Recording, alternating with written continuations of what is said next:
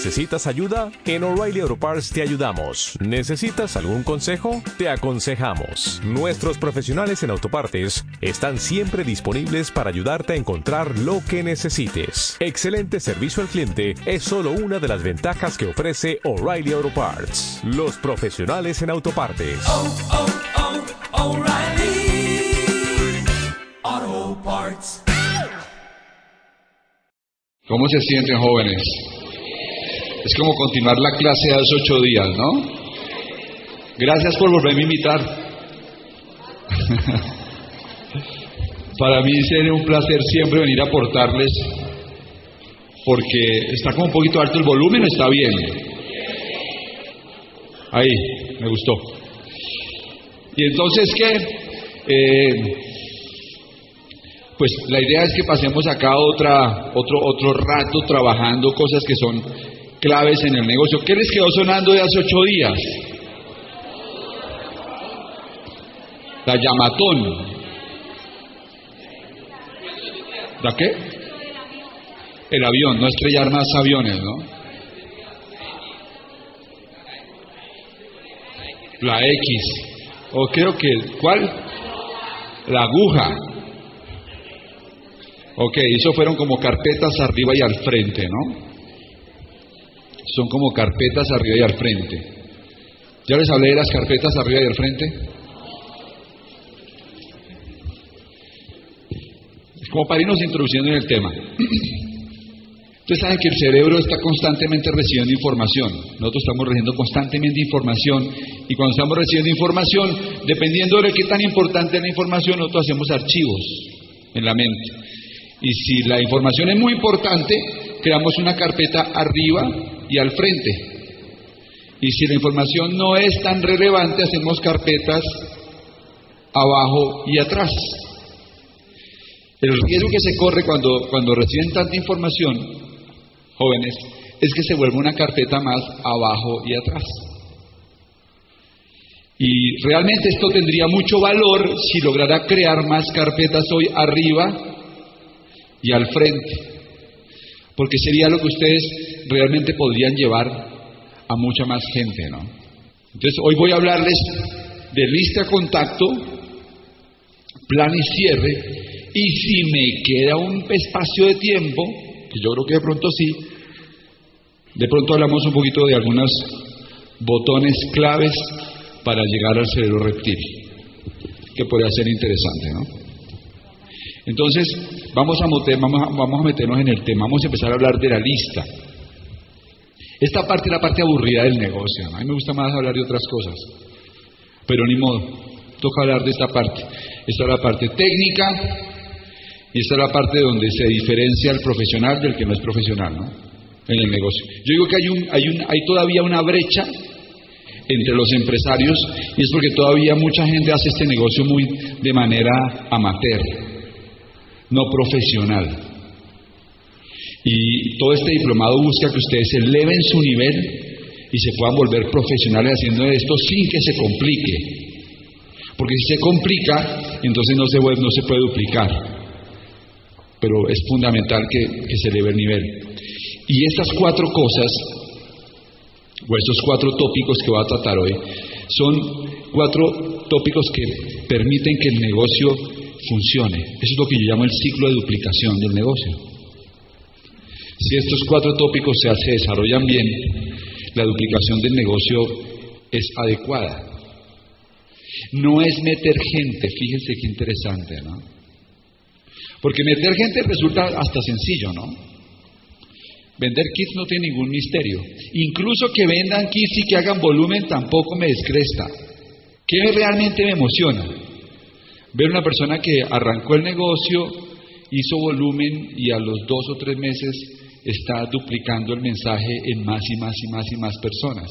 Porque eso sí es network marketing. Lo otro son gerencias de ventas. Y network marketing es qué? Es duplicación, ¿no? Entonces, estos cuatro elementos que estoy diciendo, que son lista, contacto e invitación, plan y cierre y seguimiento, son los cuatro tópicos que hacen que el negocio sea, se duplique, ¿no? Entonces voy a hablar, voy a cubrir cada uno de esos cuatro tópicos. Y arranquemos con la lista. ¿Por qué se hace una lista? Porque la lista es el recurso con el que uno puede desarrollar este negocio. Porque cuando uno no tiene lista, es como cuando uno hace zapatos y no tiene cuero. La lista es la materia prima. Cuando uno comienza este negocio, uno ingenuamente cree que va a construir el negocio con la gente más cercana. Y es tan ingenuo eso como pensar que uno va a poder construir una buena distribución de seguros vendiéndole a los primos y a los hermanos, ¿no? Es un poco ingenuo porque uno piensa que haciendo una lista de 15 o 20 de ahí van a salir las personas, ¿no? Y a mí, a mí realmente me entró, solamente mi mamá entró al negocio. Actualmente, sí, actualmente yo creo que solamente tres personas yo conocía cuando entré a este negocio que hoy hacen parte del negocio. Mi mamá, Mauricio, Lara y Andrés, y Andrés Felipe. De resto, los 25 mil restantes no los conocía, ¿no? Ni mis frontales, yo no conocía a Camilo, no conocía a Fernando, nada de eso. Nada de eso. O sea que si uno hace una lista de gente, solamente de la familia y de la gente más cercana, probablemente esa lista no va a ser con la que llegue Esmeralda. Entonces, la habilidad de construir una lista grande es lo que permite que ustedes tengan mayores posibilidades de avanzar en el negocio. Pero hay otro punto que es clave en el tema de la lista. Y es una máxima del negocio, ¿no? Si cuando tú llamas a alguien, él siente que tú lo necesitas, probablemente no entre. Se lo repito. Si cuando tú llamas a alguien, él siente que tú lo necesitas, probablemente que no entre. Si cuando tú llamas a alguien, él sabe que tú lo vas a hacer con él o con otros, es muy probable que se interese. Entonces, entre más pequeñita la lista, más necesidad tienes tú de que él entre. Y al empresario nuevo que hace una lista chiquitica, normalmente tiene muy baja autoestima cuando hace negocio y tiene muy baja qué? Tiene muy baja... Eh, no, no, bueno, se me olvidó la palabra que usar, pero básicamente no tiene suficiente fuerza para lograr que la gente se involucre porque él, él necesita que la gente entre, ¿no? Así que no solamente es hacer la lista, sino alimentar la lista constantemente. Cuando ustedes digan que se quedaron sin lista, les voy a dar una noticia, ahí comienza el negocio. Generalmente tú practicas este negocio con esa primera lista que tú haces. Son la gente de prueba, con la que uno practica. Pero las grandes organizaciones de ustedes no van a salir de ahí. Por lo menos, generalmente no salen de ahí. ¿Estamos claros, jóvenes? Bien. Entonces no les voy a decir cuánto tienen una buena lista hecha.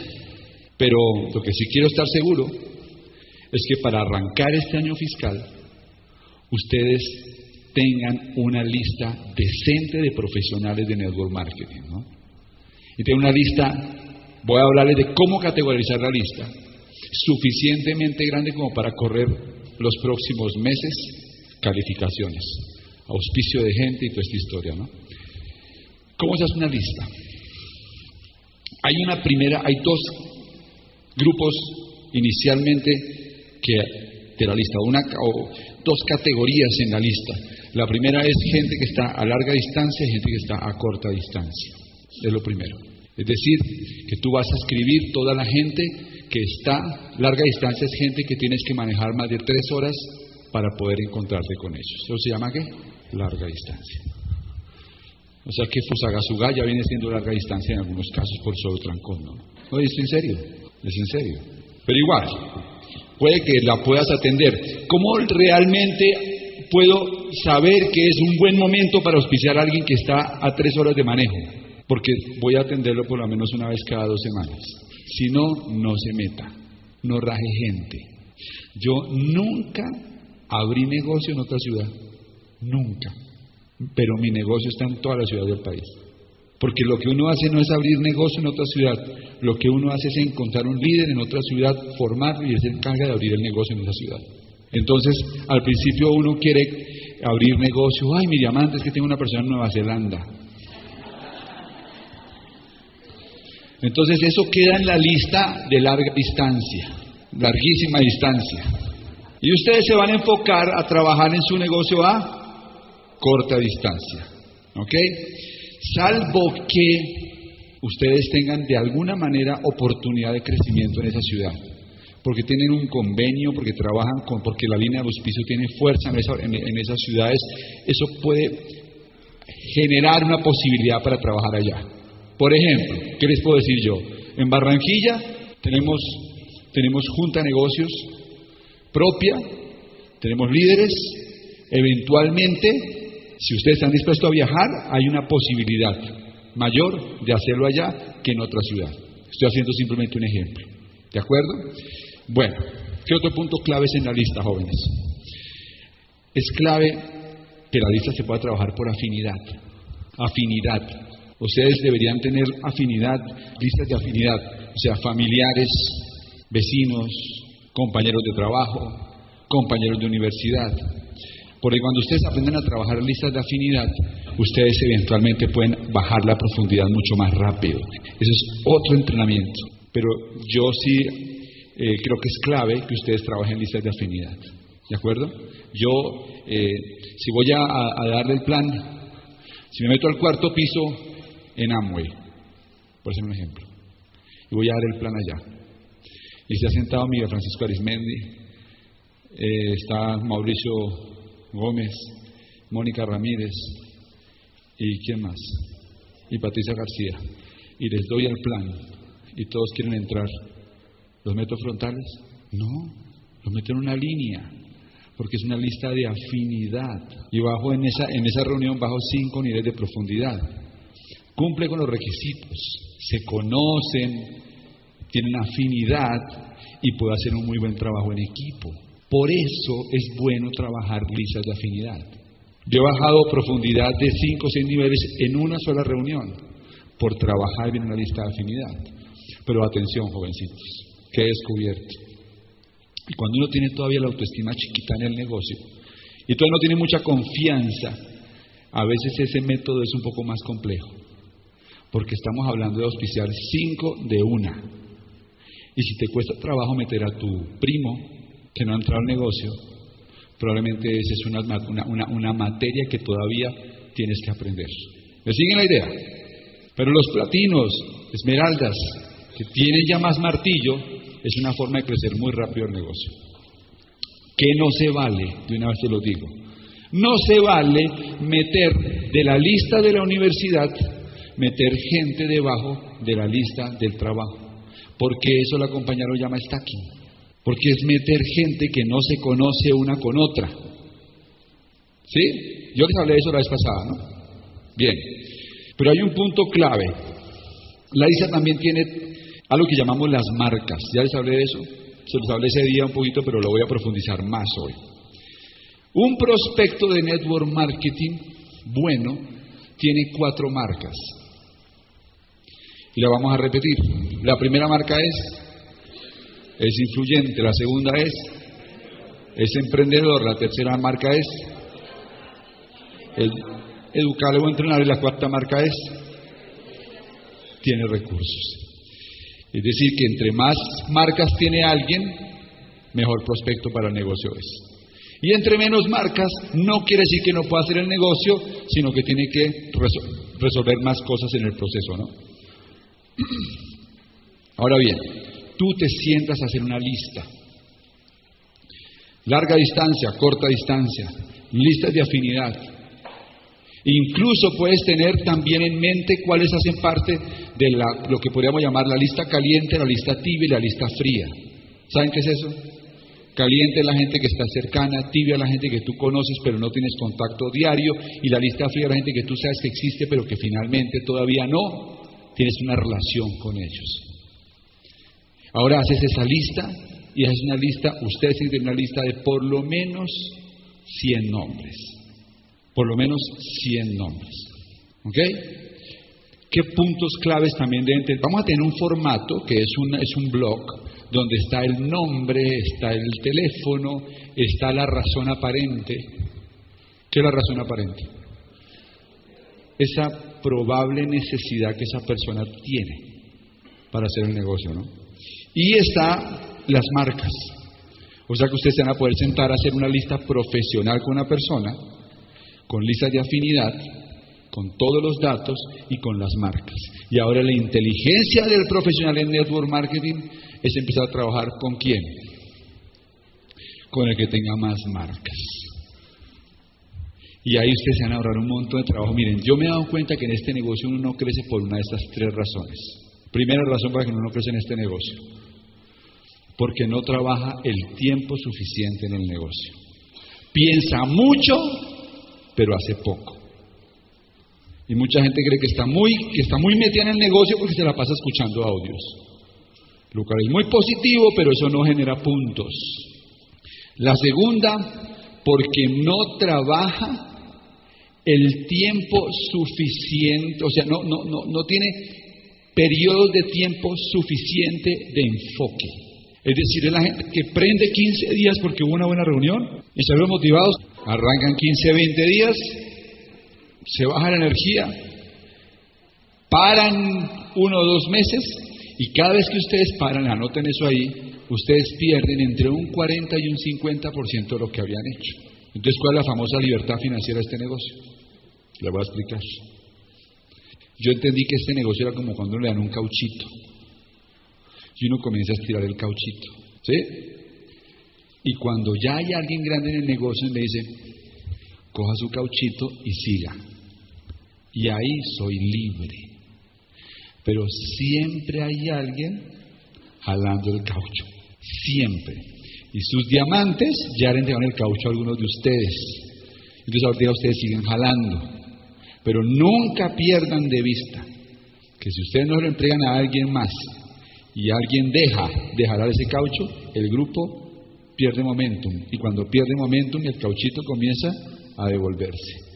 Cada vez que ustedes paran, yo por ejemplo acá, ¿creen que tengo que jalar el cauchito?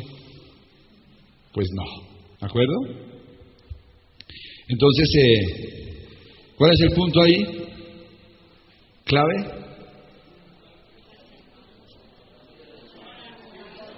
Anyway. Se me fue una idea que estaba teniendo ahí. Clave de por sí, ¿no? Era. No, no es cierto. Se me fue una idea, pero dígame regreso. Entonces, estamos hablando de. No parar en el proceso. Pero ¿por qué lo enganché con la lista? Las razones por las que el negocio no crece. Entonces le dije, la primera es, segundo, no hay suficiente tiempo de enfoque. Y la tercera, porque no trabajan con la persona adecuada. Y yo sí que viví ese proceso. Lo que es estar metido con gente que no tiene ni una marca y ni cinco ganas de levantarlas. Y ahí es donde uno se empieza a preguntar por qué el negocio no crece, ¿será que yo no soy bueno? ¿Será que yo no será qué será lo que hacen otros? Y empieza uno a cambiar la estrategia de trabajo cada vez que ve a alguien que medio está creciendo, porque uno cree que el tema tiene que ver con la estrategia, hasta que un día entendí no tiene nada que ver con la estrategia, tiene que ver con alguna de esos tres factores y el tema está resuelto. Entonces, todo esto bien organizado, las listas bien organizadas, va a permitir a ustedes hacer un trabajo de profundidad mucho más exitoso. Porque al final, jovencitos, este ciclo de auspiciar a una persona y lograr crear una profundidad en menos de una semana es lo que los va a llevar a su libertad financiera. Es aprender a hacer eso profesionalmente y de manera efectiva puede producir tanto que ustedes no se lo alcanzan a imaginar. Y yo quiero contarles esto porque quiero que entiendan cuál es el propósito de esta charla. Eso lo puedo escribir acá, ¿no? Yo voy a contarles una historia de una, un caso de la vida real. Caso de la vida real. Aquí arranco, aquí estoy yo, ¿no? Yo les dije que me han, creído, me han creído dos personas, ¿no? Una mi mamá y la otra, bueno, sí, Mauricio está en la misma línea de mi mamá, pero en la segunda línea, una persona que no está hoy, una amiga mía. Una amiga mía. No vamos a usar nombres reales. Una amiga mía. Fueron las dos personas que me creyeron, ¿no? Y cuidado no. No hizo mucho en el negocio, ella solamente invitó a una persona que es su mejor amiga de la universidad que llegó con el novio. Y yo me acuerdo que un, día entre semana, tomando once, le presenté, le presenté el plan al novio de la amiga de mi amiga. ¿No? Esto no se va a caer, ¿o sí? Él se llama Daniel. Y Daniel sí hizo algo en el negocio, sí desarrolló algunas líneas, pero realmente lo mejor que él hizo fue auspiciar a un pelado que se llama Juan Ricardo Buenaventura. Eh, Juan Ricardo, un tipo así como chévere, economista, bien. Y Juan Ricardo solamente hizo una cosa bien, ¿no? Él armó por acá otros grupitos, pero trajo a Camilo Pinto al negocio. Ustedes aquí van a empezar a entender por qué les voy a explicar lo que les voy a explicar, jóvenes. Yo le di el plan a Daniel, a Juan Ricardo y a Camilo, ¿no? Bueno, no, Camilo llegó a una reunión en el Salón Comunal de Juan Ricardo. Había varias personas ahí en esa reunión y yo no pude detectar realmente quién era el que. Pero en la segunda reunión lo volví a ver. Juan Ricardo ocupaba mucho de mi tiempo. Hay que ser como yo hacía un seguimiento en ese entonces, ¿no? Ellos tenían que hacer tareas para poder hacer negocio. No era como hoy, era con tareas. O sea, si quieres hacer el negocio, me tienes que traer a mi casa el mapa de sueños, la lista, así era. Y si yo veía que la lista llegaba incompleta, decía, esa lista no me sirve. Usted no tiene que hacer eso, ¿está claro? Pero había una postura increíble ahí, ¿no? Camilo, Camilo auspicia a un personaje que se llama Jorge de Angulo, que no hace mucho en el negocio, y ahí ustedes saben la historia, que Jorge de Angulo en una reunión fallida invitó a muchos amigos y uno se le coló, que no era tan amigo, y ese que, no, que se coló es Fernando Palacio. Todo esto yo estaba viendo cómo pasaba y lo estaba haciendo desde el punto de vista de trabajo. Porque en el grupo de ustedes yo no tuve que hacer esto. Porque Mauricio hacía el negocio en Cali. Y él estaba haciendo el proceso en Cali. Yo apoyé en Bogotá con algunas personas, pero no, lo, no, era, no, está haciendo la estructura directamente. Este grupo sí lo hice, toda la estructura la trabajé yo. Fernando, todos eran muy peladitos. Muy peladitos. Entonces, cuando uno es peladito y trabaja con peladitos, uno dice, yo quiero a alguien que sea un poquito más grande, ¿no? Es como el pensamiento que teníamos. Y entonces yo decía, Fer, ¿a quién metemos aquí debajo como, como más grande, no? Y entonces apareció, él tiene un amigo, que se me escapa el nombre, que invitó a su hermano que se llama Mauricio Torres, un agrónomo. Y este Mauricio Torres, ya yo lo vi más grandecito y este más me gustó más.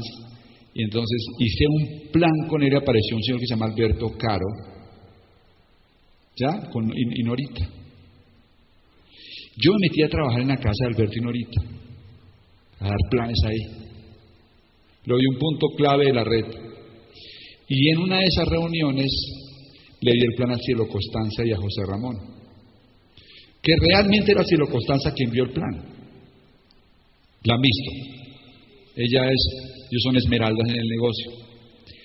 Y Cielo Constanza vio el plan, entró al negocio, se gastó la plata del teléfono para comprar el kit, pero finalmente José Ramón empezó a entender el negocio y ellos me hicieron una lista. Y en la lista apareció una persona, yo iba para Cali a trabajar en mercado, apoyar a Mauricio, y ahí en este me senté a me senté a almorzar con la hermana de José Ramón y el esposo, que se llama Doralit y Ernesto Roballo, en Cali.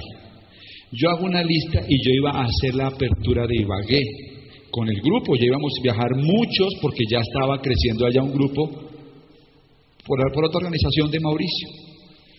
Y entonces en esa lista aparece Hernán Jauregui de la, lista de Ernesto Roballo, que era el gerente de almacenar Cali, y entonces Hernán Jauregui era el gerente de almacenar Ibagué.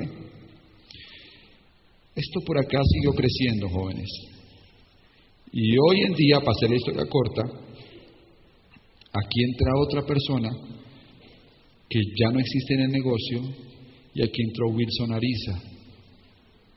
Y acá hay otra persona que es un platino, y acá está Laura Santoyo y Juan Carlos. Realmente yo no tenía mucha técnica, pero yo sí entendía algo. Si yo lograba hacer este paso rápido, las posibilidades de éxito aumentaban. Si este proceso se hace lento, las posibilidades de éxito disminuyen.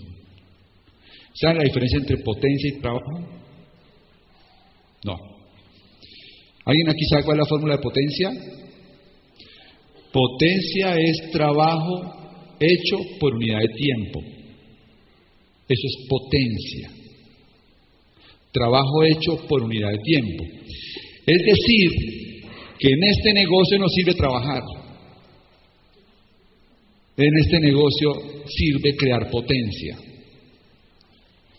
No es lo mismo bajar cuatro niveles de profundidad en dos meses que bajarlos en una semana. La clave está en crear potencia. Porque cuando tú creas potencia, esto genera un momento, una energía que se prende en el que todo el mundo quiere participar. Y entre más baja yo la profundidad, José, Juan Ricardo Buenaventura se, se enloquecía y empezó a construir por acá al lado. Y Camilo Pinto comenzó a hacer acá algo y yo seguía bajando. Si lo Constancia y José Ramán calificaron a los cuatro meses plata. Todos ellos aquí para arriba miraban como decían, oh my God, o sea, ¿qué es locura esto? O sea, ellos no podían creer que ya había un plata debajo. ¿Y ese negocio lo estaba construyendo? Yo entendía que si trabajaba la profundidad, le estaba dando motivos a ellos para, para expandir qué? Su lateralidad. El que está enfocado en la profundidad y sabe hacer el ciclo que le puedo explicar ahora profesionalmente, le voy a decir cuál es el futuro. Porque yo conozco su futuro. ¿Qué pasó con mi amiga? Y que ni aparezca.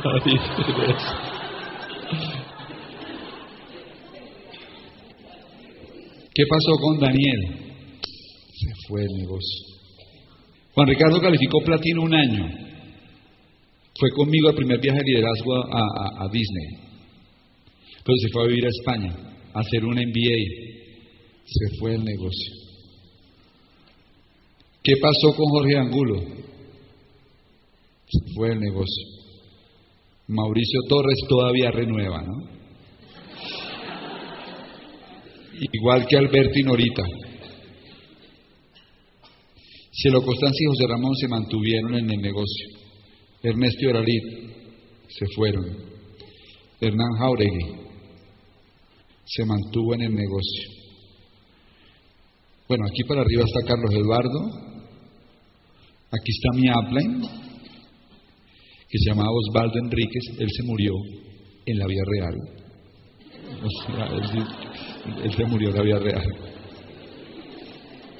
Aquí está arriba eh, María Teresa Peláez. Estoy contando su línea de auspicio. Aquí está arriba Augusto Yamín, María Teresa Peláez, ese es Osvaldo Enríquez. Augusto Yamín, Barranquilla. María Teresa Peláez, Medellín. Osvaldo Enríquez, Bogotá. Ese es el hermano, él hermano de Max Enríquez. Y aquí están Alberto y Conchita Torres. Se rajaron, se rajaron. Ese sí, pues, muy buena persona, Osvaldo. Que en paz descanse. Y aquí está lo que quedó. ¿Qué quedó? Diamante fundador, diamante ejecutivo fundador, diamante, diamante fundador, esmeralda, esmeralda fundador, diamante, esmeralda fundador. Los que se quedan, eso les pasa. Pero ellos tuvieron que aprender en el camino el proceso que les voy a explicar ahora. Hoy ustedes los ven ahí ellos allá, diamantes y con los vestidos, pero yo los conozco sus miserias.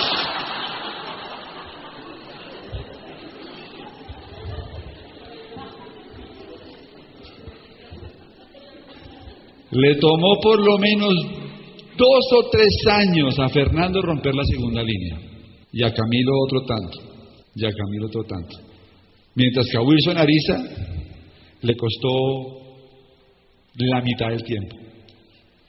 Claro, el campo se niveló, hoy el negocio indefinitivamente es mucho más accesible, pero esa es la verdad. Y ustedes se van a pasar el tiempo en este negocio dependiendo de su actitud, de su energía, del liderazgo, de la estrategia, pero muy importante hoy, de qué tan hábiles sean para hacer lo que les voy a explicar. Porque al final el juego consiste en que ustedes hagan esto mismo y que ustedes puedan dentro de cinco años sentar a un público y decirle, déjame contarte una historia, cómo logré romper tres, cuatro, cinco diamantes en una organización que son historias que ustedes van a contar. Entonces ya empezamos a entender por qué. Todo sale de dónde? De una lista. De una lista bien hecha. Si ustedes no hacen la lista con el nuevo, él va a invitar a toda la gente que tiene menos marcas que él. Y ahí ustedes empiezan a bajar el nivel de influencia en el negocio. Y empiezan a trabajar con la gente equivocada. Y no tiene que ver con títulos, no tiene que ver con ingresos, tiene que ver con actitud en la vida y con influencia. Yo todavía me acuerdo, ya que Andrés me llama y me dice que había hablado con, con es que no sé con quién arrancó el primero. Sí, Germán. Entonces él me llamó y me dijo, encontré una gente él lo sabía. No es tonto. No es tonto. Lo sabía. Así que ustedes van a tener ese día en que ustedes, si trabajan bien la lista con las marcas, ustedes dicen, este puede ser. Pero por si acaso metan otro debajo. ¿De acuerdo?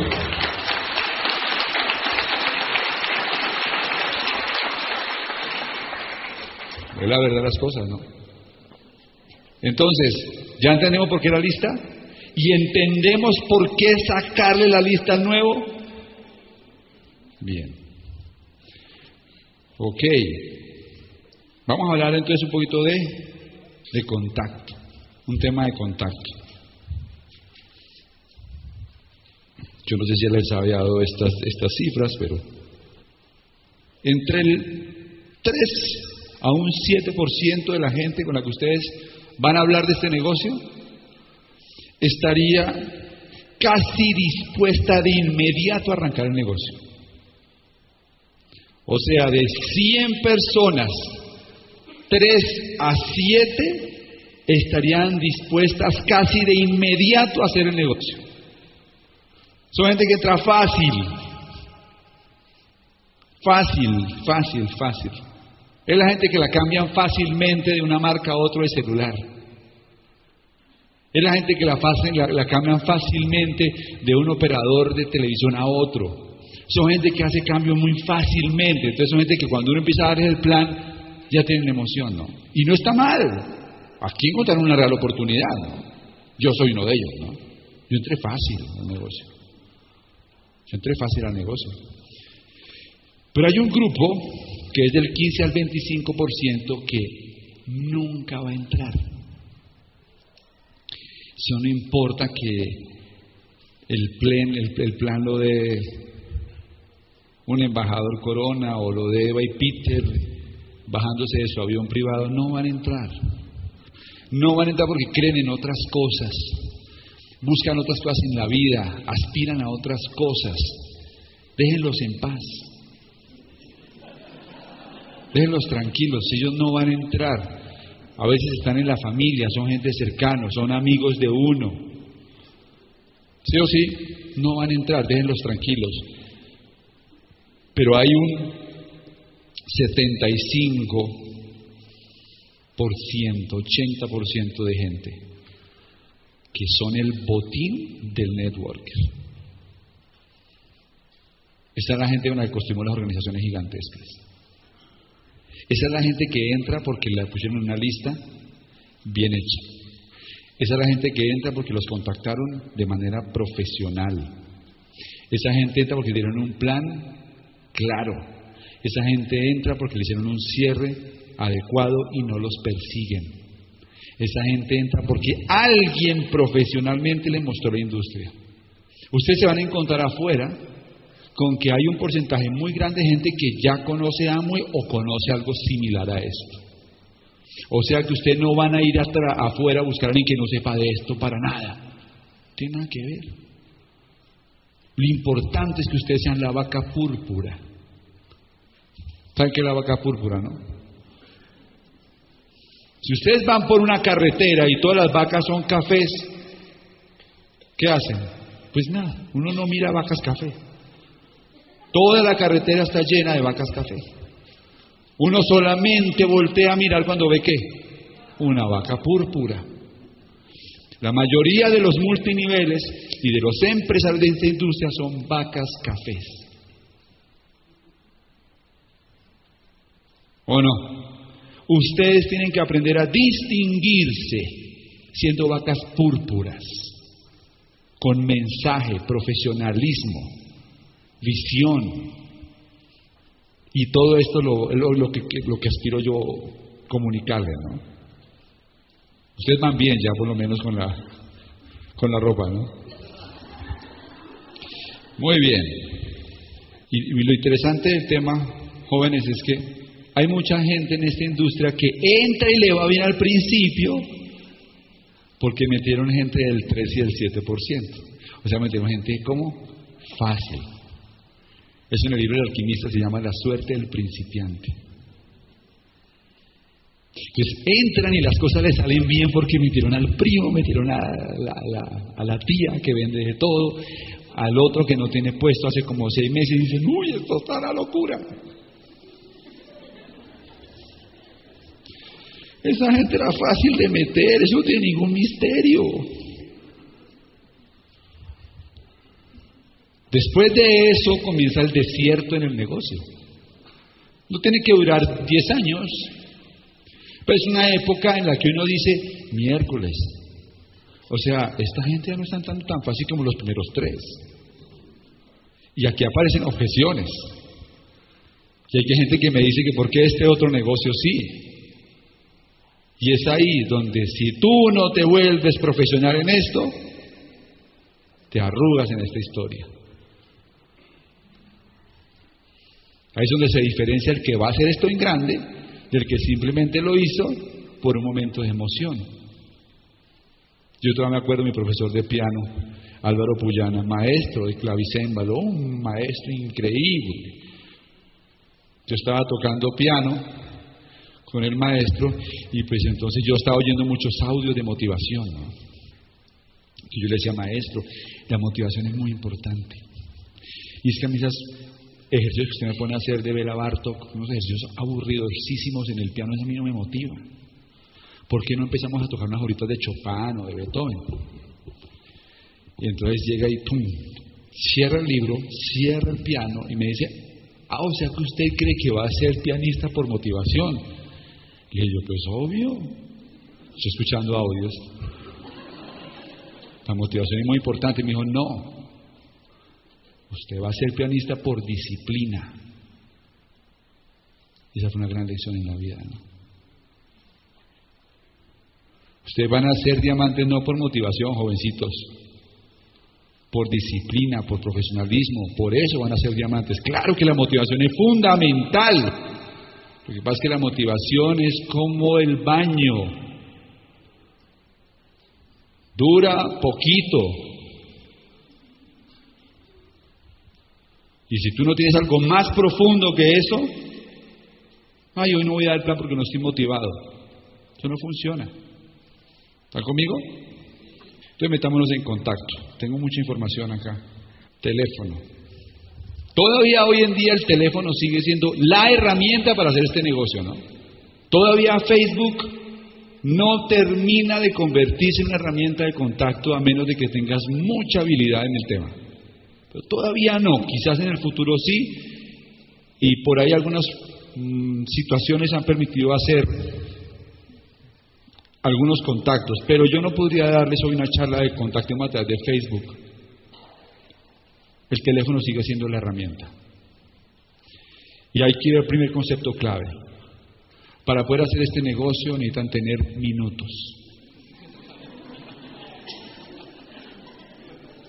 Pero que es cierto. Tú no puedes hacer este negocio con plan llámame.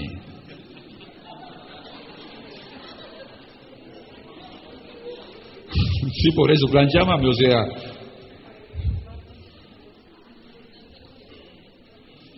Necesitan tener minutos. Porque ustedes tienen que estar constantemente llamando gente y busquen un buen plan con sus operadores. Eso es uno de los gastos del negocio, es ese. Ese negocio tiene tres gastos, que son transporte, comunicaciones y educación.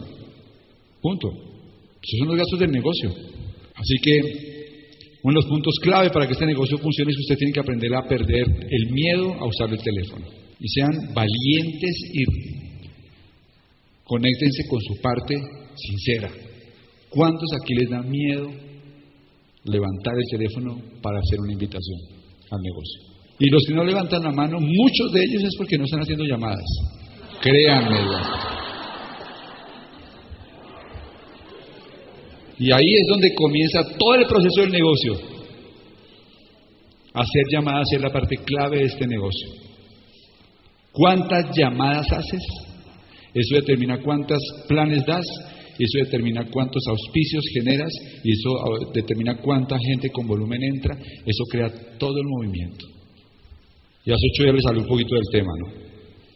¿Cuál es el problema de las llamadas? ¿Cuál es el problema con el ser humano? Que nosotros los seres humanos queremos garantías. Entonces, si yo les dejo el, el, Volvo que ustedes conocen o el Audi, son buenos carros. Si haces una lista de 500 personas y tú evacúas esa lista profesionalmente en los próximos 10 días, uno de esos dos carros es tuyo.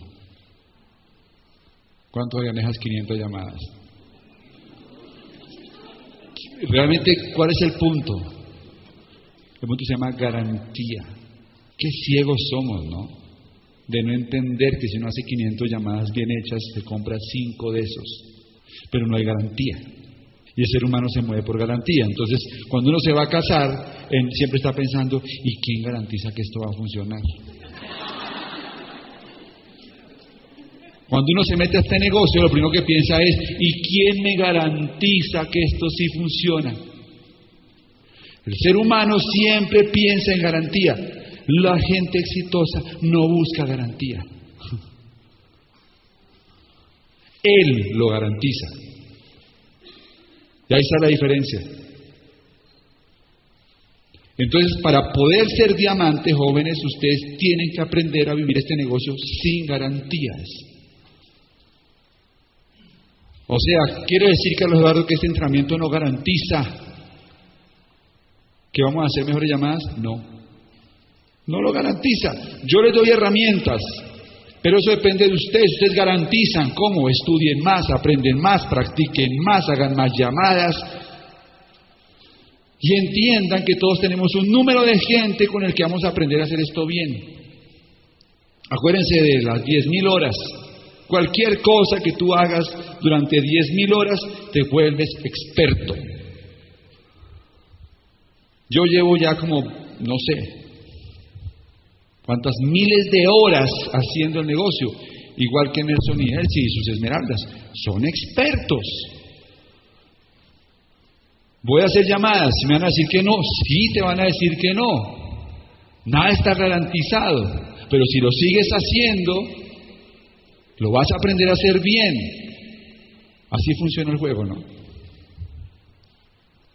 En Network Marketing, uno más uno no es dos, uno más uno es once. Y cuando ustedes entienden eso, entonces ustedes se vuelven profesionales haciendo listas y haciendo contactos. Muy bien. Hablemos un poquito de ¿Qué es contactar? Contactar es conocer la necesidad de la gente. Cuando yo comencé el negocio, cuando estaba chiquito en el negocio, una de las cosas que aprendí es hacer llamadas de contacto. Una llamada de contacto es llama a la gente a preguntarle cuatro cosas: cómo está su familia, su ocupación, recreación y dinero, pues Form, me acuerdo que se decía form, familia, ocupación, recreación y money, dinero. Form. Haga llamadas para preguntarle a la gente cómo está. Cuando hagan un contacto, no inviten. Contacto es contacto, invitación es invitación. Uno no llama a una persona a contactarla e invitarla, uno llama a una persona solo a contactarla. ¿Y cómo así? Solo la llamo a preguntarle cómo está. Es todo. Así tengan ganas de invitarla, no la inviten todavía. Solo llamar a preguntar cómo está. Normalmente la gente, la lista tibia y la lista fría se trabaja primero con una llamada de qué? De contacto. Y entonces en tu lista profesional anotas el botón caliente, o sea, cuál es la aparente necesidad que esa persona tendría. ¿Para qué? Para hacer el negocio. ¿Se dan cuenta? Porque cuando ustedes escuchan el audio de Nada si técnica si no hay perro, ¿qué dice Sergio Rivera? Descubra el perro a la gente. O sea, descubra la necesidad aparente que la gente tenga. Esa es una llamada de contacto. Metámonos en una llamada de invitación. La llamada de invitación tiene. Yo hablé de esto ya un poquito ayer, la vez pasada, ¿no? ¿Cómo es una buena llamada? Primero, escojan un sitio para hacer llamadas un lugar para hacer llamadas. Y incluso algunos expertos en esto digan y ponga la foto de gente que usted admira al lado para que usted realmente cuando entre a hacer llamadas usted esté potenciando sus recursos. Este es su mejor momento para hacer una llamada, ¿no? Eviten distracciones, no puede estar el perro, no puede estar los niños. Ustedes están centrados haciendo llamadas. Elijan dos o tres días a la semana para hacer llamadas.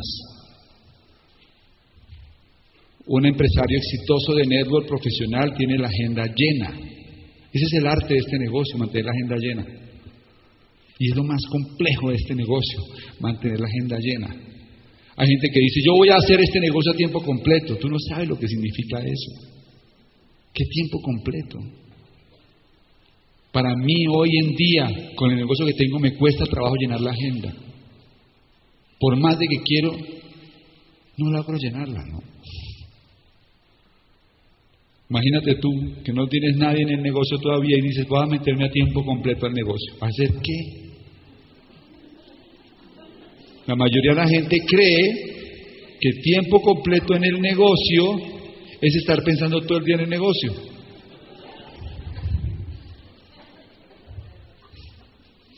Estar en este negocio a tiempo completo es un privilegio, no un sacrificio. Es un privilegio que me gané. Y Esmeralda para arriba es una cosa que con su en consultan, ¿no? Así que ese es el punto clave. Si yo tengo tres días a la semana para hacer llamadas, es muy probable que logre mantener la agenda llena. Tengan días para hacer llamadas. Vuélvanse metódicos para hacer las cosas. Los colombianos tenemos método. Yo me acuerdo de la historia del, de, un, primo mío que, que estudia mecánica automotriz bueno, ya, ya tiene, ya, ya tiene su, su, título y todo eso. Y me cuenta una historia una vez en Alemania, cuando entra a un taller de la Mercedes-Benz. Y cuando llega allá ve todo. Ustedes imagínense taller colombiano, taller de la Mercedes-Benz en Frankfurt. Entonces él entra ahí y ve todo impecable, limpio, perfecto, organizado y entonces le dice a, un colombiano que trabajaba ahí, venga, y este modelo de, de organización, ¿dónde lo, lo aprendieron? Y él dice, ¿acaso es que hay otro? El método, el éxito es un hábito. A usted lo que más trabajo le va a costar es lograr mantener esto que le estoy diciendo todos los días vigente. ¿Cuántos de ustedes hacen llamadas? ¿Tienen espacios para hacer llamadas acá todas las semanas? Hello. Voy a ver si la pregunta otra vez porque no, no, no, no pregunté bien. ¿Cuántos acá tienen espacios y días definidos para hacer llamadas? Muy pocos jóvenes. ¿Y los demás?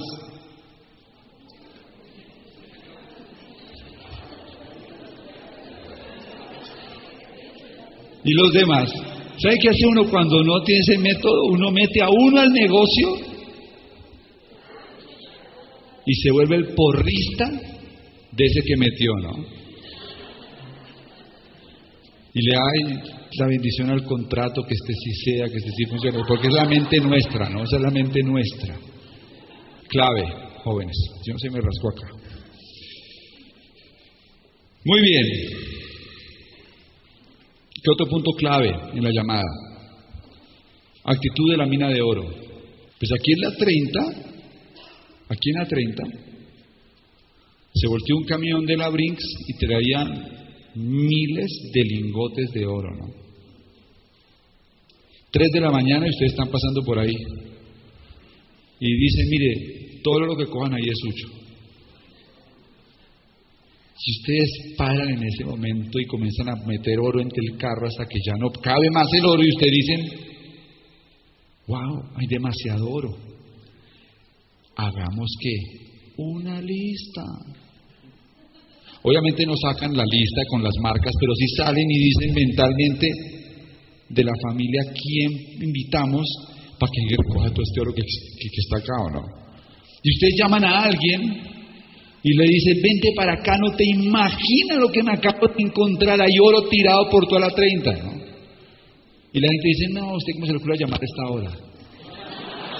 ¿Y ustedes qué harían en ese momento? Colgar y llamar a otro. Si hay mina de oro, no hay problema con la llamada. El problema es que nos cuesta creer que realmente esto es una mina de oro. Y por eso en el fondo creemos que la gente nos hace un favor entrando al negocio. Y quiero que lo tengan bien claro, jóvenes. Hay más oro hoy en el negocio Amo y cuando yo comencé hace 17 años. En este negocio, entre más oro se produce, más oro se multiplica.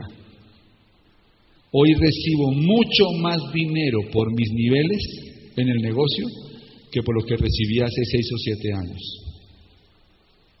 Cada vez la caverna de oro de Amway tiene más para entregar a la gente. Pero tú tienes que tener la actitud para llamar a la gente correctamente.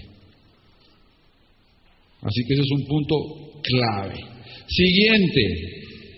¿Cuál es el objetivo de la llamada? Causar curiosidad, ¿verdad? Con lograr, lograr reunirme con la persona para darle el plan. Lo importante es que la llamada no es para dar el plan. Tiempo de la llamada. 90 segundos. Eso está estudiado, increíble, ¿no? O sea, si usted lleva ya 3, 4 minutos hablando con una persona, se volvió el cazador. La llamada dura 90 segundos. Una llamada de más de 90 segundos, ustedes se volvieron el cazador. Y recuerden que lo más importante para que ustedes lleguen al finalizar uno de esos circuitos que les mostré ahí, es que ustedes logren mantenerse vivos en el negocio. Y entiendan algo, vivos haciendo el negocio, ¿no? Pero entiendan algo, para que ustedes lleguen hasta allá, dentro de dos o tres años, y sean uno de esos circulitos, ustedes necesitan tener su autoestima en su lugar. ¿Por qué se va la gente de este negocio? No por cansancio de dar planes. No es que la gente diga, mira, yo la verdad es que el negocio me parece extenuante. Mira cómo tengo los dedos ya. No paraba de dar planes. Era insólito. Nunca en mi vida había trabajado tanto con el negocio de Amway. Eso no existe. Aquí la gente se va por fatiga mental. Aquí la gente se va porque su autoestima en alguna parte del proceso se vio lastimada. Y dice, ey, ey, ey, ey, ey, yo soy médico. O yo tenía este oficio y era exitoso. Y ahora me meto a esto. No me contestan el teléfono. La gente me deja plantado. ¿Yo qué hago acá? Y por eso se va la gente del negocio. Luego lo que me he dado cuenta es que si logramos proteger la autoestima de la gente, la gente no se va. Y si no se va, tú eres uno de esos circulitos. Bueno, buenísimo. ¿Y cómo logro mantener la autoestima? No? Haciendo llamadas con técnica. Entonces comencemos. Una llamada con técnica. Primero, 90 segundos. Tiene cuatro partes la llamada. Ya se lo dije la vez pasada. Primera parte.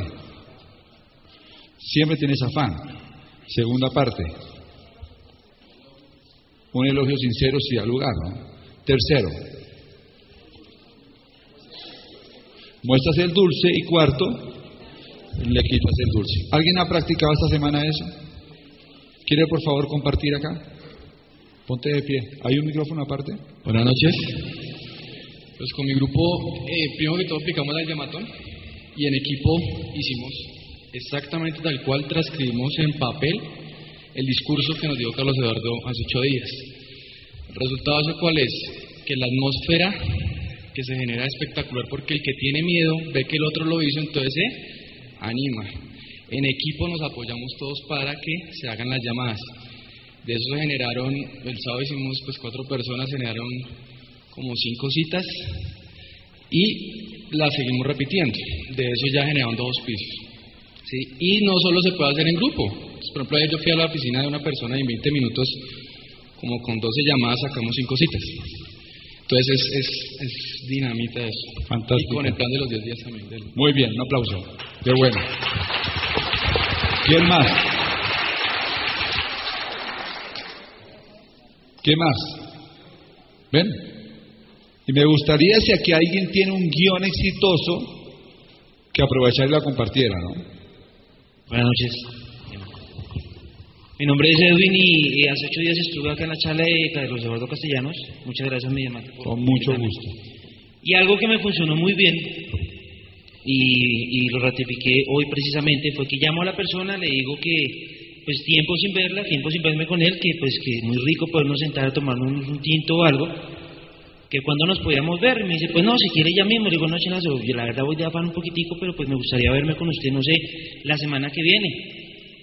Qué rico verme con usted. Nos encontramos precisamente el, el lunes, me, cómo me había ido, cómo estaba, excelente, entre un negocio buenísimo. Venga, usted me puede contar, chinazo, estoy de afán. Si quiere nos encontramos el jueves. Y el jueves pues nos encontramos, me llamó, o sea, es algo insólito y re- realmente funciona. Que lo llamen a uno, le levanta uno el ánimo completamente. Me llama, me encuentro con él, le doy el plan y me dice que cuando nos podemos encontrar, le digo, el sábado nos encontramos en entrenamiento. Perfecto. O sea, eso es una parte que realmente funciona. Tener afán, funciona. La gente lo busca uno. Un aplauso, muy bien.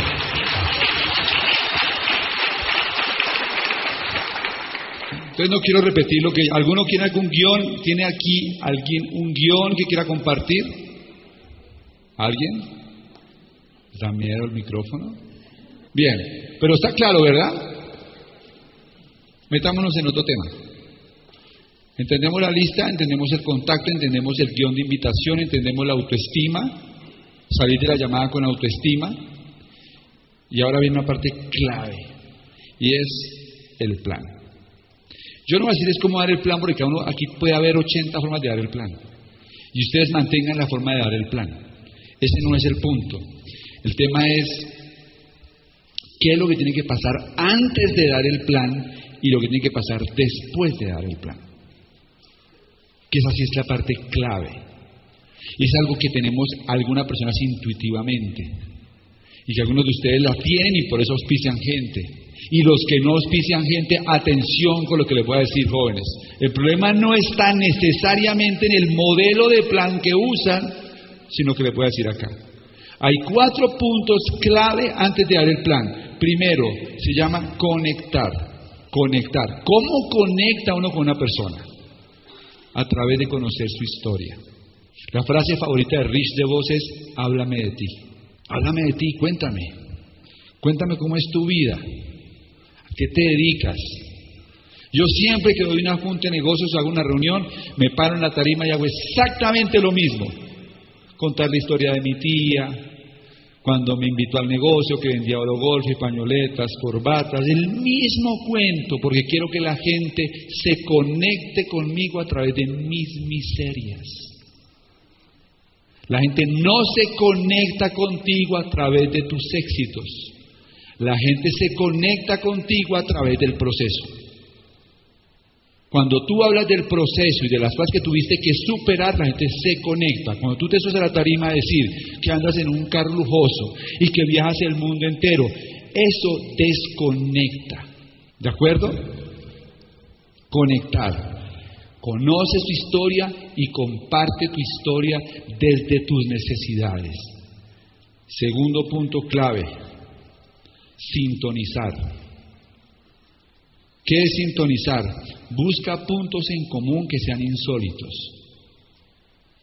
Entre más insólito es el punto en común, más sintonización se produce. ¿Cómo así?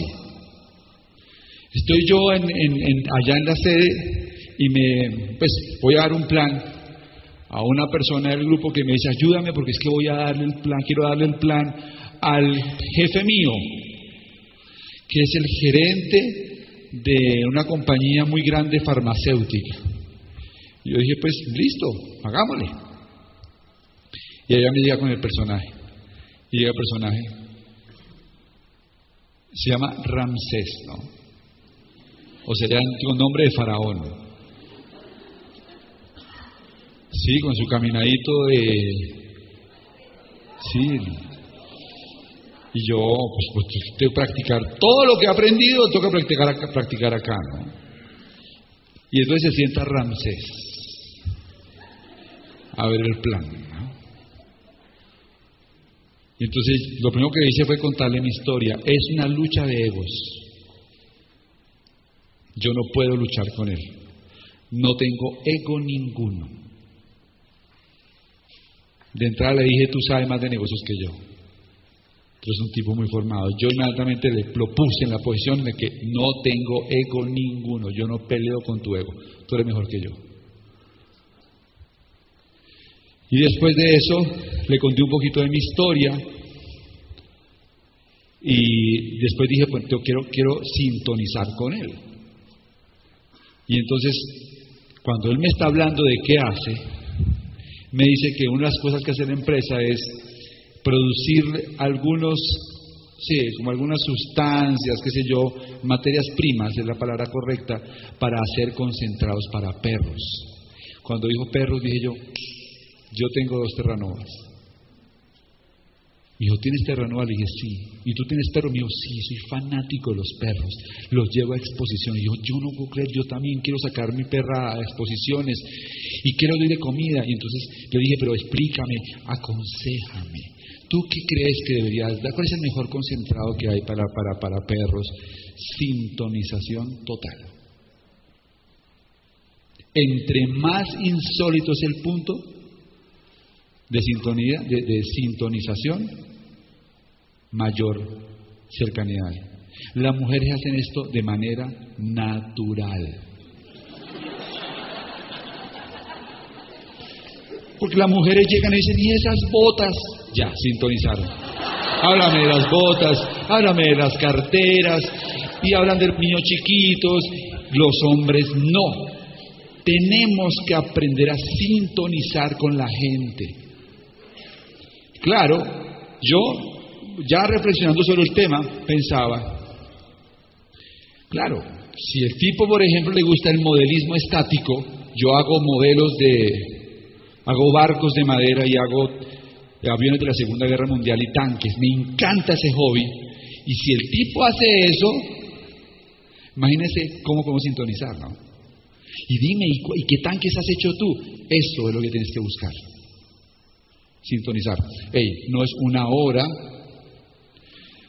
conectando, media hora sintonizando. No, no, no, no, no, no.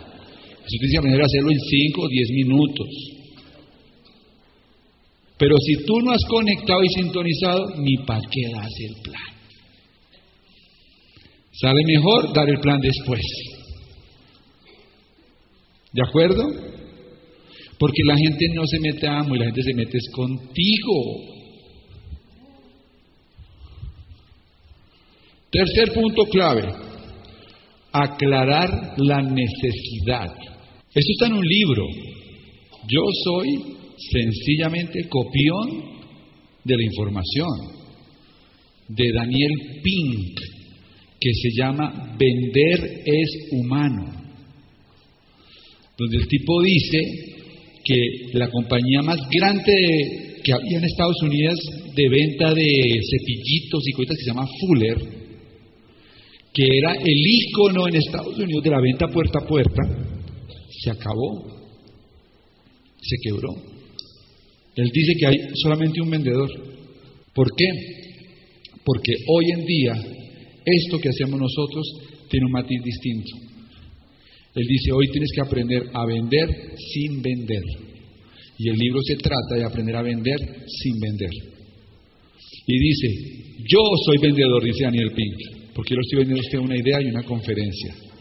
O sea que todos al final lo hacemos, ¿no? No sé si lo encuentran. Los tecnológicos, bájenlo por iTunes. Los tecnológicos. Y sáquenle fotocopia si quieren y déselo a la gente, ¿no? Pero es poderosísimo el libro. Es un manifiesto. Vender es humano. Entonces dice, aclara la necesidad. Cuando yo escucho a la gente, la gente dice cosas, ¿no? Dice, no, yo trabajo, pero es que trabajo durísimo. Yo trabajo desde las 6 de la mañana hasta las 8 de la noche. Entonces, ¿qué es aclarar necesidad? Él dice ahí, hagan una pregunta irracional. De 1 a 10, ¿qué tanto te gusta trabajar 14 horas diarias? Dice, cero. Aclara la necesidad. Gente te dice, no, con mucha presión financiera, con muchos problemas económicos, de 1 a 10, ¿qué tanto odias las deudas? ¿Qué te dice la gente? 100. Aclara la necesidad. Cuando la necesidad ya está bien clara, es mucho más fácil dar el plan. Cuarto, usa historias. Entonces, ¿qué le dije a Ramsés? Yo le dije, óyeme, Ramsés, increíble, yo tengo que presentarte a un amigo mío que se llama Rodrigo Silva. Y ya, perfecto, con Rodrigo Silva la saco el estadio. Él es uno de los dueños de papas súper ricas, ¿no? Y también puedo presentarte al dueño del, corral que hace conmigo el negocio. Contar historias. Oliver Richard dice que te aprendas 20 historias. No para contarlas todas, sino para que puedas tener siempre una buena historia que contar. Hey jóvenes, les estoy dando oro puro para hacer esto rápido. Una vez cree que se trata de qué tan bonito me quedó el plan. Olvídate de eso. Olvídate de eso. ¿Ok? Eso es antes de dar el plan. Son cinco o diez minutos en los que tú estás conectando, sintonizando, aclarando la necesidad y cerrando con una historia. Para entonces, yo como digo el plan, cuando yo hago esa parte, que estoy contando mi historia y le estoy hablando y sintonizo y le cuento, digo, ¿y sabes qué? Esto fue lo que yo entendí. Cuando yo digo esto fue lo que yo entendí, él no me va a cuestionar si tengo la razón o no. Esto fue lo que yo entendí. Y comienzo a dar el plan. ¿Qué debe pasar en el plan, jovencitos? O sea, dependiendo de cómo den el plan cada uno, que no es mi tema hoy, hay cuatro cosas que deben pasar. ¿no?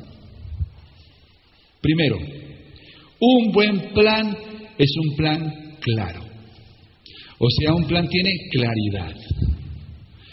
Carlos Eduardo, ¿qué es claridad? La claridad depende del contraste. La claridad depende del contraste.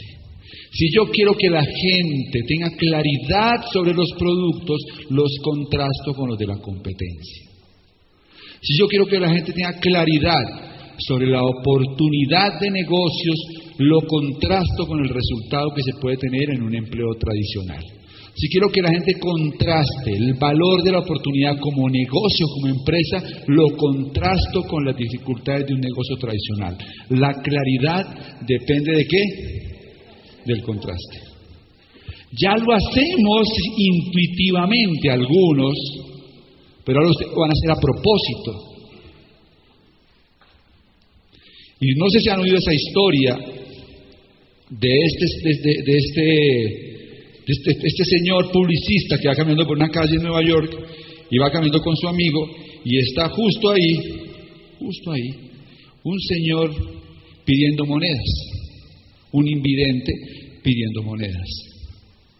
Y tiene un avisito que dice, soy ciego, soy ciego. Entonces el publicista le dice al amigo, le ha puesto 100 dólares a que yo, agregándole tres palabras a ese cartel, logro que le pongan tres veces más monedas. Y lo apuestan, ¿no? Y entonces él agarra el cartel y le pone, soy prima, eh, es primavera y soy ciego. Es primavera y soy ciego. Y con eso le ponían tres y cuatro veces más monedas. Porque ¿qué generó? Contraste es primavera y estoy en la oscuridad. Aprendan a generar contraste. Siguiente. ¿Cuántos van? Uno, ¿no? Este es poderosísimo, se le puede decir. Por ejemplo, ¿cómo vende Bobadilla el sistema educativo? Contrastándolo con el sistema tradicional, o sea, es elemental. Ahora que lo pensamos, ¿no? Entonces el segundo punto se llama marco de la experiencia. Marco de la, de la experiencia. Eso es poderoso. Cuando tú le dices a la gente, pero déjame contarte mi experiencia, déjame contarte por qué yo hice este negocio y qué futuro veo en él. Te lo repito. Cuando tú le dices a la gente, déjame contarte mi experiencia, por qué hago esto y qué futuro veo en esto. En ese momento estás mostrando tu parte humana. En ese momento sales de ser el vendedor, sales de ser el que quiere meterlo a amo y te vuelves un ser humano que está contando desde su corazón. Nosotros los seres humanos compramos experiencias. Por eso cuando tú conectas a través de tu experiencia eres mucho más potente. ¿Están conmigo jóvenes? Tercero, proporción justa de positividad. No te recubras de azúcar. Proporción justa de positividad, no te recubras de azúcar. Una pizca de negatividad siempre saludable. ¡Oh! Qué interesante eso, ¿no? Porque el cerebro humano, cuando uno le dice a la gente, y esto es maravilloso, fabuloso, increíble, y esto es lo máximo, la gente dice, "Eh". no te recubras de azúcar. Una frase, una pizca negativa siempre es positiva, pero la verdad esto no es tan fácil como parece.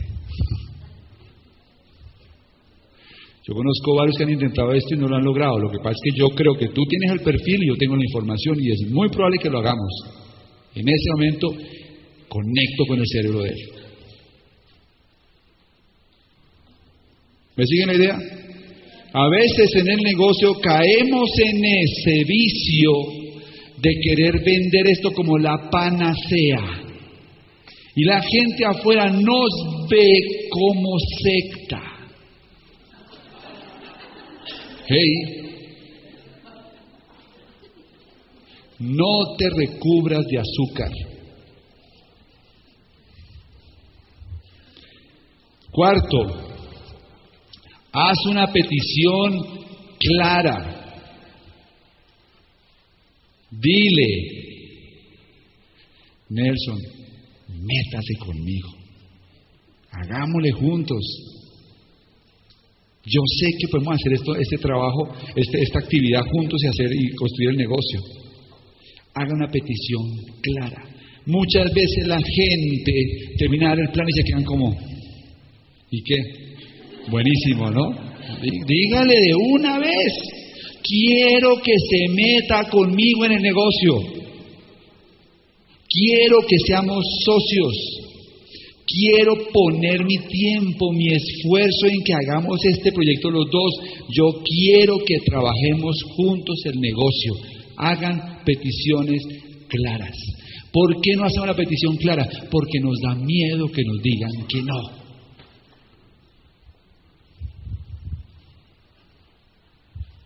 Y entonces mucha gente se levanta del asiento, se va como diciendo, pues interesante, pero no me dijeron de qué se trataba. Petición clara, jóvenes.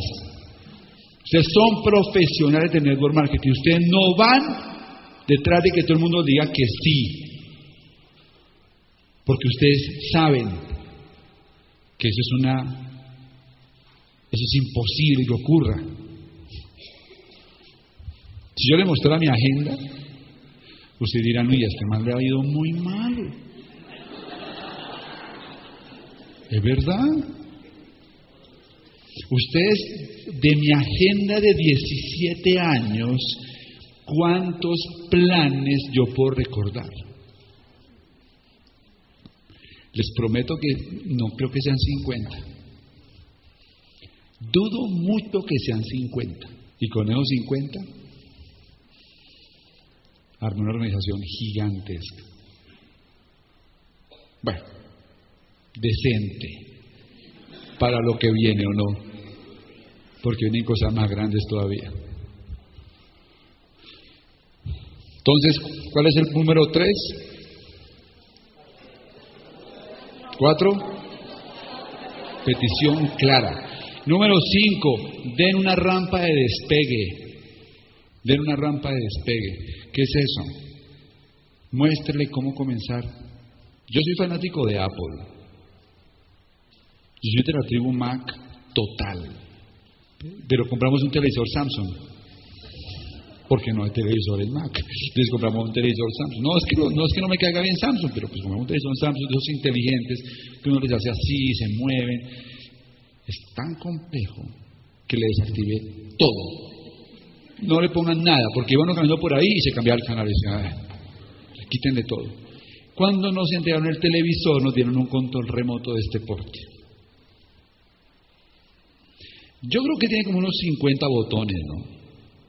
Tal parece que los diseñadores de control remoto no pueden quedarse con la sensación de que un espacio vacío. Y siempre buscan un nuevo botón para ponerles. De tal forma que cuando Claudia quiere ver televisión, tiene que llamar a todo el mundo a ver quién le prende el televisor. Porque hay que hacer un curso en el SENA para poder prender el, control del control televisor. Entre más botones tiene el control, más confuso es utilizarlo. Mientras que el control remoto de Apple, que trae el, el, Mac, el pues, los aparatos de Mac, tiene tres botones. Amo Mac. Tiene tres botones. Sencillamente usas uno de los tres botones, punto y se acabó. Jovencitos. Le dice a la gente, este negocio es fácil. Esto es tirado. Y le saca el control remoto con 40 botones. Mire, tiene que hacer esto y tiene que hacer esto y tiene que hacer esto y tiene que hacer esto y estos cuatro libros hay que leérselos, ¿no? Y escuches estos 70 audios y además de eso tenemos que ir al seminario y no se puede perder la libre empresa. Tenemos que hacer también en su casa ahora una inauguración de productos y es muy importante que de una vez hagamos una lista porque vamos a hacer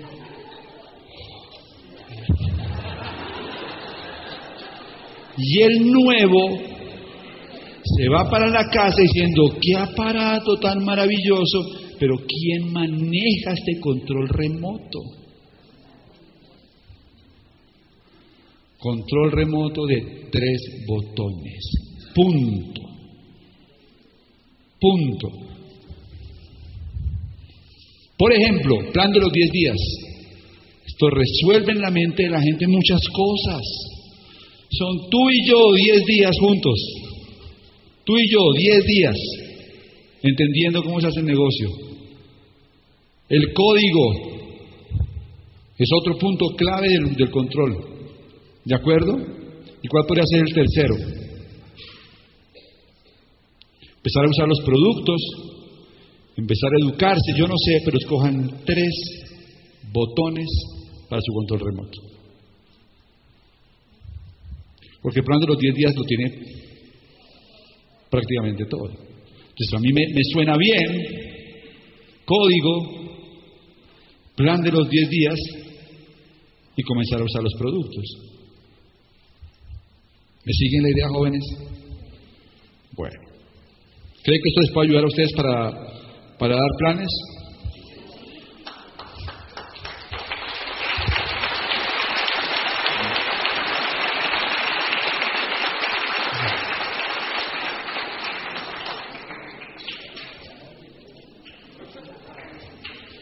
Ya vamos a terminar, pero te dan 10 minutos, que son los 10 minutos que si ustedes no se los llevan claros, perdieron todo el trabajo. Hay cuatro tipos de cierres. Repito, estas cosas las hacemos intuitivamente. Yo le puse nombre a cosas que finalmente hemos hecho.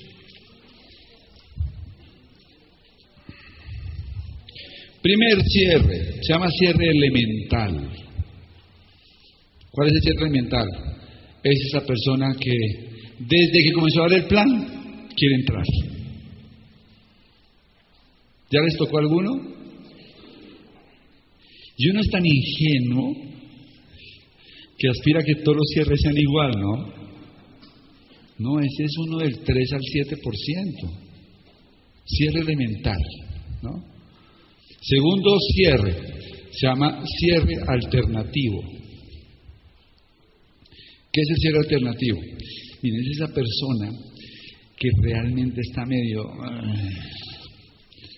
no está muy positiva y toda la historia, y ustedes de una vez ya en su mente saben que aquí hay que hacer un cierre alternativo. Es decir, ¿sabes qué?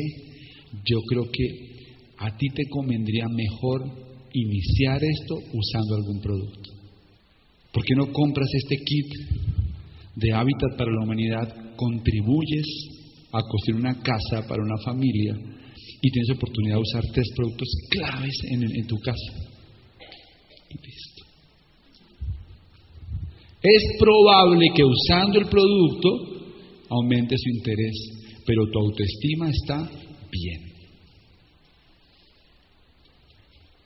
Entonces tú puedes decir, esta semana me fue re mal. 10 es alternativo, 10 kits de hábitat para la humanidad. Entonces no vas a tener planes en los que no hay dinero. Otra, otra oportunidad, que fue la que usé con Ramsés, es decir, hermano, la verdad es que para que podamos estar en sintonía del negocio, es bueno que te leas este libro antes de cualquier cosa. Mira, no firmes, no hagas nada. Léete este libro. Y le di el negocio del siglo XXI cierre alternativo. Si yo le digo, y hay que ir a la libre empresa y compre no sé cuántos puntos, no, no está en esa posición. ¿Me siguen la idea? Tercer tipo de cierre. Es el cierre con objeciones. Sí, lo que pasa es que yo no tengo tiempo. Lo que pasa es que no tengo plata. Lo que pasa es que yo tengo una tía que estuvo. Ahí lo que mejor funciona es la técnica del corazón. ¿Y cómo es la técnica del corazón? Tú le vas a decir, mira, yo quiero que tú seas muy honesto conmigo y me digas realmente qué es lo que te preocupa y te prometo total sinceridad de parte mía respecto a si esto es para ti o no. ¿Estamos claros? Pídele que sea honesto y ofrécele sinceridad. Porque muchas veces el problema es que la conexión está a dos niveles. Pero cuando tú le pides eso y le das una puerta de salida, Él se abre. Y probablemente esto lleve a una segunda reunión, a entregar un material, pero sabemos los dos para dónde vamos. Hay, una, hay un gap, hay una brecha entre lo que la persona está pensando y lo que tú estás intuyendo que él piensa. Y entre más se disminuya esa brecha, más efectivo es en el proceso. ¿Sí fui claro? Anyway.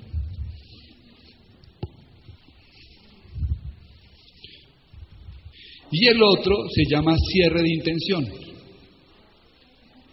¿Cuál es el cierre de intención? Es la persona que te dice, mire, yo no tengo la plata, pero hagámosle. Me gustó. Es la persona que manifiesta la intención de arrancar el negocio, aunque no tiene la plata, aunque no tiene muchas, en ese momento no firma, él dice, yo quiero arrancar. A esa gente la tomas como si ya hubieran firmado el negocio. No te quedas esperando a decirle, bueno, entonces hagamos una reunión. ¿Qué es eso? ¿Qué haces tú con una persona que dice yo quiero arrancar? Hello. ¿Qué haces con una persona que quiere arrancar? Sacar la lista. El cierre de intención te mueve hacia sacar la lista y coordinar inmediatamente planes con esa gente para empezar a construir el negocio. ¿Se dan cuenta, jovencitos? Y ahora sí lo último. Les voy a regalar una frase que a mí me parecía la locura cuando la uso. Pues la uso todavía, lo que pasa es que la volví a recordar. Una vez que, que diste el plan, una vez que ya la persona vio la información, tú le dices, ya viste la información. Si uno es no estoy interesado y diez es estoy listo para comenzar, ¿en qué nivel estás tú? Si uno es no me interesa y, diez es estoy listo para comenzar, ¿en qué nivel estás tú? Y tú por dentro sabes que trabajas con seis para arriba. Tú no trabajas con cuatro ni con tres, tú trabajas con seis para arriba. Si te dice como cinco, cierre alternativo. Producto, un material, buy. Seis para arriba, objeciones. Manejas objeciones. ¿De acuerdo? Seis para arriba significa que hay un... Normalmente la gente no te dice 6.5, la gente te dice 9 o 10. Es en serio. ¿Se dan cuenta? Si la persona te da más de 6, esta también la uso yo. Basado ya en lo que has visto, si arrancaras el negocio, ¿cuánto dinero te gustaría ganar al mes para que se justificara hacerlo? Basado en lo que has visto. Basado en lo que has visto. Si arrancaras el negocio, ¿cuánto dinero te gustaría ganar que, se, que justificara hacerlo? Uy, no, tres millones, dos millones, un millón. Ustedes no se imaginan eso, lo importante que es esa cifra que le van a dar ahí. ¿Me siguen la idea? Porque esa frase la encajas o la enlazas con la siguiente. ¿Cuánto tiempo semanal estás dispuesto a invertir para ganarte esos dos millones de pesos al mes? Te lo repito, ¿cuánto tiempo semanalmente estarás dispuesto a invertir para ganarte esos X millones de pesos al mes? La gente te dice, no, yo soy capaz de, mm, no sé, cinco horas diarias, lo que sea, perfecto. Y entonces enlaza la siguiente. ¿Cuánto dinero estarías dispuesto a invertir para comenzar tu negocio y ganarte esos dos millones de pesos al mes? Tienes todas las herramientas para hacer un cierre muy potente. Él te dice, no, hasta cinco millones. Perfecto. ¿Verdad que sí?